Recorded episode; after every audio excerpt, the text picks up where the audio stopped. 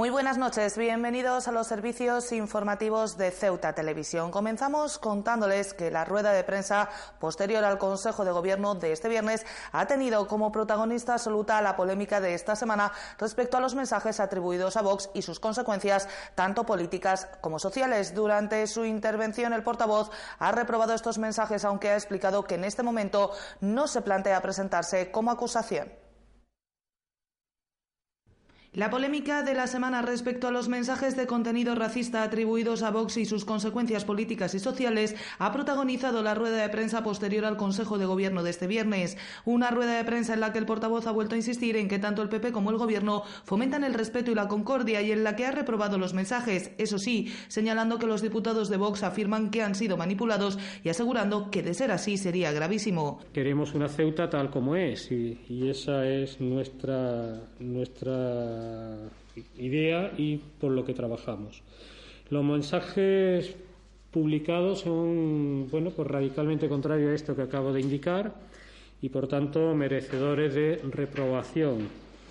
También es verdad que no podemos dejar de considerar que los supuestos o presuntos autores de esos mensajes afirman que han sido manipulados. Si eso es así, eh, sería muy grave también que alguien hubiera llevado a cabo esa manipulación con la intención de perturbar la tranquilidad de nuestra ciudad. Respecto a si el Ejecutivo se presentará como acusación en el proceso abierto después de que la Fiscalía decidiera trasladar al juzgado los hechos, el portavoz del Ejecutivo ha señalado que no va a opinar sobre un asunto judicializado y que se mantendrá a la espera para ver cómo evoluciona el caso. Bueno, ahora mismo, como, como le digo, se ha iniciado el proceso judicial, está creo que en el ámbito de la Fiscalía y bueno, eh, iremos viendo cómo, cómo, evoluciona el proceso y siempre hay oportunidad de, de, estar en, el proceso en el momento en cualquier en cualquier otro momento. Ahora mismo, repito, la prudencia aconseja que la acción de la justicia pues siga su, su línea. En cualquier caso, ante las insistentes preguntas de la prensa, el portavoz sí que se ha manifestado contrario a ciertas manifestaciones que se están produciendo en las sesiones plenarias, no ya solo respecto al transfugismo del que su partido está en contra, sino también respecto a insultos que se escuchan. Es por ello que de nuevo ha hecho un llamamiento a la serenidad y el respeto. Bien, es verdad que también, bueno, pues se escucha muchas veces una serie de manifestaciones y ya no hablo del transfugismo eh, que, desde mi punto de vista pues no deben desarrollarse y no deben decirse eh, en los plenos de la Asamblea. Igualmente, el portavoz ha vuelto a negar por enésima vez la existencia de un pacto de gobierno, ni antes con el PSOE ni ahora con Vox, ha señalado y ha explicado que sigue siendo un ejecutivo en minoría que tratará de alcanzar acuerdos para sacar adelante los temas importantes con todos los grupos. Cambiamos de asunto porque el Gobierno trabaja en la idea de unificar los estatutos de las sociedades municipales. Así lo ha confirmado el portavoz después de haber recibido una recomendación del Tribunal de Cuentas en este sentido. Eh, como saben, el Tribunal de Cuentas lo que hacen son eh, recomendaciones. Y esta es una recomendación y, bueno, se tienen en cuenta evidentemente todas las eh, recomendaciones que surgen del Tribunal de Cuentas. Nosotros yo creo que también lo, comentamos en algún momento, que nuestra idea es también unificar y homogeneizar lo máximo posible todos los estatutos de las sociedades y, por tanto, revisar los estatutos para darle una consistencia pues, pues la, la mayor posible y, evidentemente, hacer caso a las recomendaciones que establezca el Tribunal de Cuentas. Y el portavoz del Gobierno se ha referido a una de las medidas anunciadas por el Ejecutivo esta semana en relación a las medidas que se han tomado para evitar la entrada ilegal de materiales de construcción marroquíes. Unas medidas tomadas a instancia de la Cámara de Comercio y que se están desarrollando desde el recinto que servicios tributarios tienen la frontera. Pero reforzar por parte de los servicios tributarios, que saben que también tenemos en el Tarajal, pues la entrada de esa mercancía con todos los requisitos que se exigen para la entrada de la península y, aplicarlo, que es el pago del IPSI, el documento único administrativo y, esa eh, reforzar evidentemente esos controles que, que existen y que lo que queremos hacerlo, lo que le digo, es reforzarlo que las facturas vengan recogidas de acuerdo a la ley de factura en ámbito nacional, que aquellas que no vengan en castellano pues tengan que traducirse oficialmente y ese es el trabajo que, que se está realizando.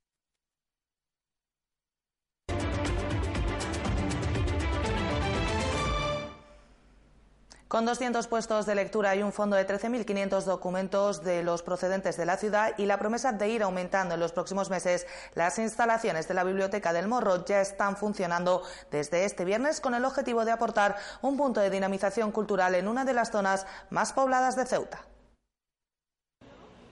Las instalaciones disponen de un total de 200 puestos de lectura y de un fondo de 13.000 documentos procedentes de la ciudad, que se irán incrementando en los próximos meses hasta alcanzar entre los 25 y 30.000 documentos. Era un proyecto pues, eh, que ha costado tiempo, hay que reconocer que hemos tardado bastante tiempo debido a problemas principalmente burocráticos, problemas legales, que han hecho que en los últimos meses pues, eh, hemos sufrido varios retrasos, sobre todo en el tema de algunos contratos.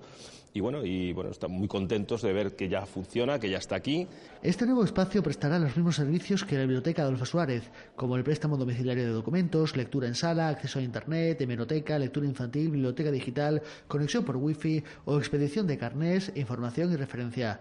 El carnet será único para toda la red y los servicios por tanto se prestarán de forma indistinta en cada una de las bibliotecas. No tiene nada que envidiar a la Biblioteca Pública del Estado, tiene la misma calidad en su mobiliario, en su equipamiento, eh, y todos los servicios que se prestan allí se van a prestar aquí. ¿eh? con el mismo carné. En definitiva, los ciudadanos de ciudad van a tener el mismo servicio de calidad en el centro de la ciudad y hoy en, eh, esta zona, en, el Morro, en esta zona del campo exterior.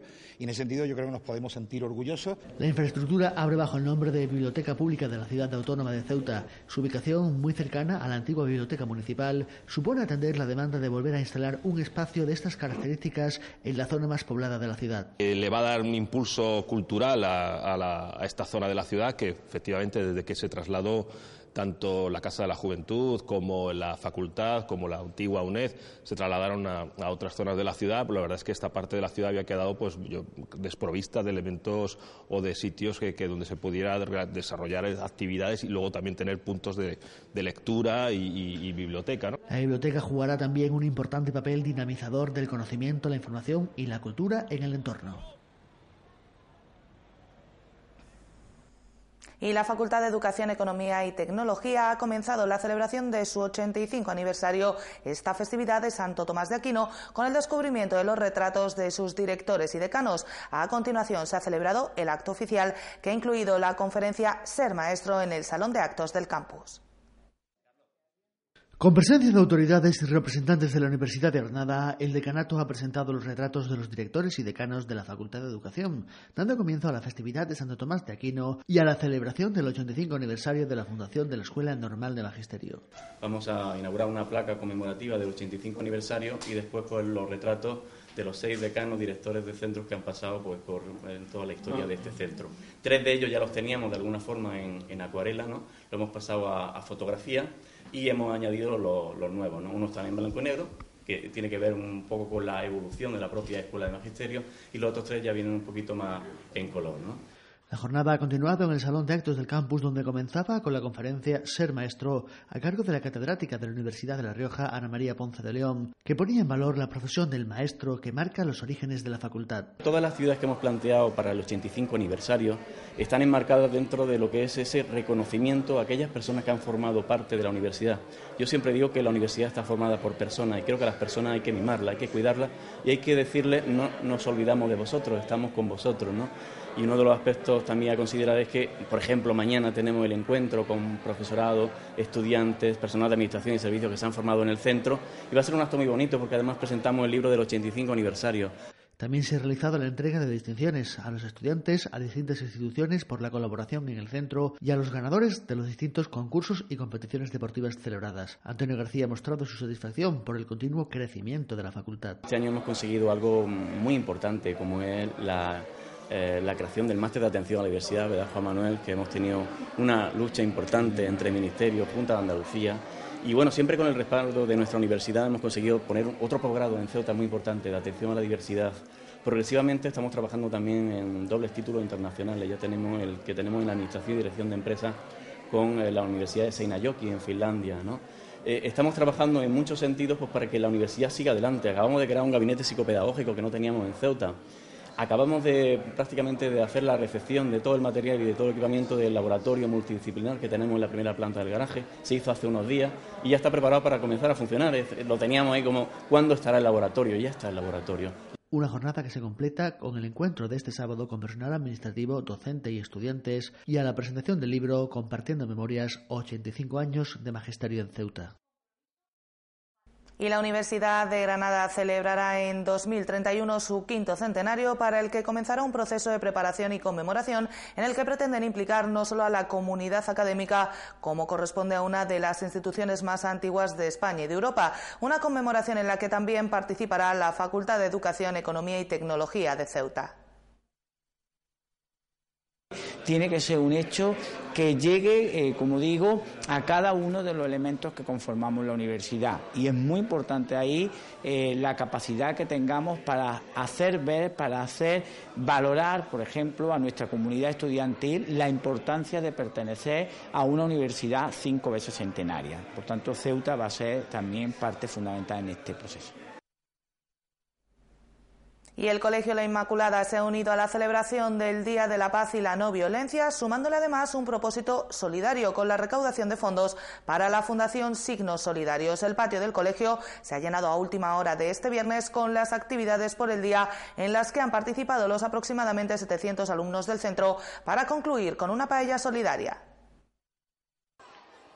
El Día de la Paz ha llegado a la Inmaculada con una jornada de retraso, pero con el objetivo añadido de recaudar fondos para ayudar a la Fundación Signos Solidarios en su objetivo de construir un centro para jóvenes en Venezuela. Eh, queremos hacer, como hacemos todos los años, una actividad solidaria, que es la gran paellada solidaria, eh, que la hacemos eh, no solo para celebrar este Día de la Paz y la no violencia dentro del contexto de la, de la educación, sino también para recaudar fondos para la Fundación Signos Solidarios que es la que trabaja con nuestra congregación, las misioneras de la Inmaculada Concepción, y cuyo objetivo este año es construir un centro para jóvenes en Venezuela. El trabajo en valores desarrollado durante las últimas semanas se ha visto reflejado en la lectura de un manifiesto en el que se advierten todos esos valores que son necesarios para lograr una paz mundial. Los valores que pueden cambiar el mundo, que son los valores que vivió Jesús de Nazaret, el amor, el perdón, el respeto, el diálogo y la comprensión.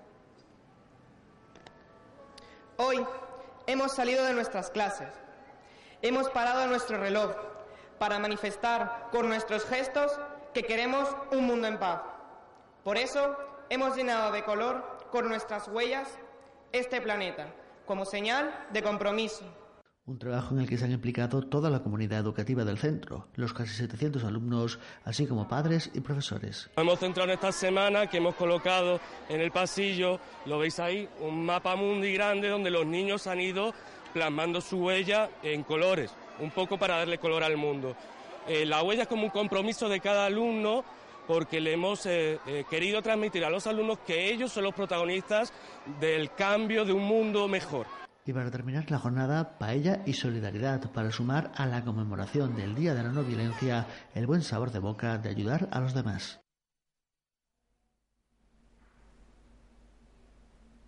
Pues con esta información les decimos adiós, no sin antes recordarles que pueden seguir toda la actualidad de la ciudad en nuestros perfiles, en las redes sociales, Facebook y Twitter, en nuestros podcasts y, como no, aquí en www.ceutatv.com. Disfruten del fin de semana. Adiós.